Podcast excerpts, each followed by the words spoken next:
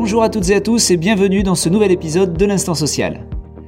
Aujourd'hui, je vais vous parler de la conférence nationale du handicap qui a eu lieu hier et d'un arrêt du 15 janvier en matière d'inaptitude. Allez, c'est parti.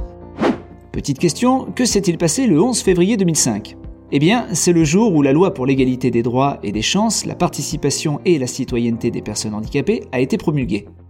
L'objectif était de faire prendre conscience de la réalité vécue par les personnes en situation de handicap et de lancer une vaste politique de leur intégration, notamment dans la vie de l'entreprise.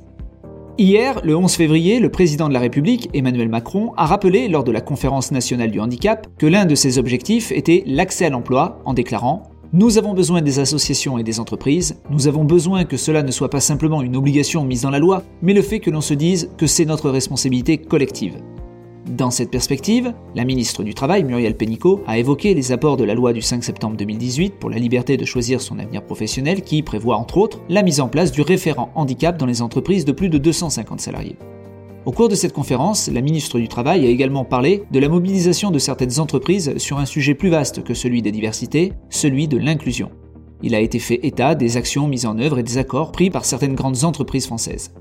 Si les sujets de l'inclusion et de la diversité vous intéressent, je vous invite à écouter, si vous ne l'avez pas déjà fait, mon podcast du 29 janvier où je citais une étude menée par l'Observatoire de la responsabilité sociétale des entreprises, l'ORS, et l'agence de conseil et de communication Goods to Know. Soyez vigilants sur vos démarches en matière de reclassement suite à une reconnaissance d'inaptitude.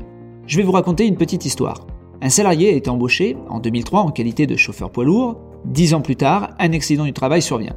Au terme de son arrêt de travail, le médecin du travail le reçoit et le déclare inapte. Du coup, dans cette situation, que doit faire l'employeur? Bien vous le savez, il lui appartient de rechercher en principe, il existe quelques petites exceptions, mais une éventuelle solution de reclassement. Dans cette histoire, petite précision, l'arrêt de travail résultait d'un accident du travail. L'employeur devait donc, avant de proposer une solution de reclassement, recueillir l'avis des délégués du personnel.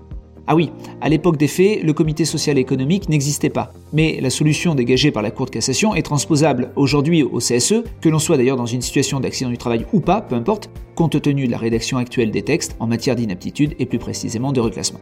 Bon, pour en revenir à notre histoire. Le problème, c'est que l'employeur avait donc, dans un premier temps, soumis aux salariés plusieurs solutions de reclassement sans procéder à la consultation des délégués du personnel.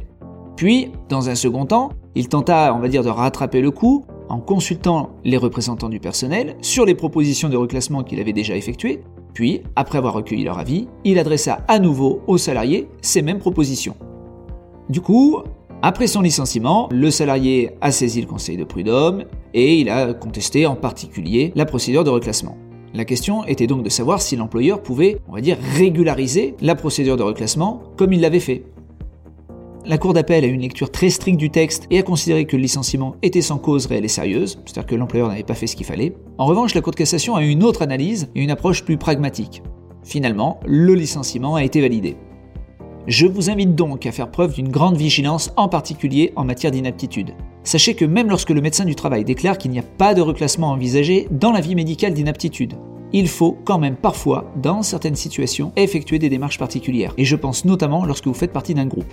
Bref, j'aurai sans doute l'occasion de reparler de tout cela à l'occasion d'un podcast thématique sur le sujet. Voilà, l'instant social est terminé.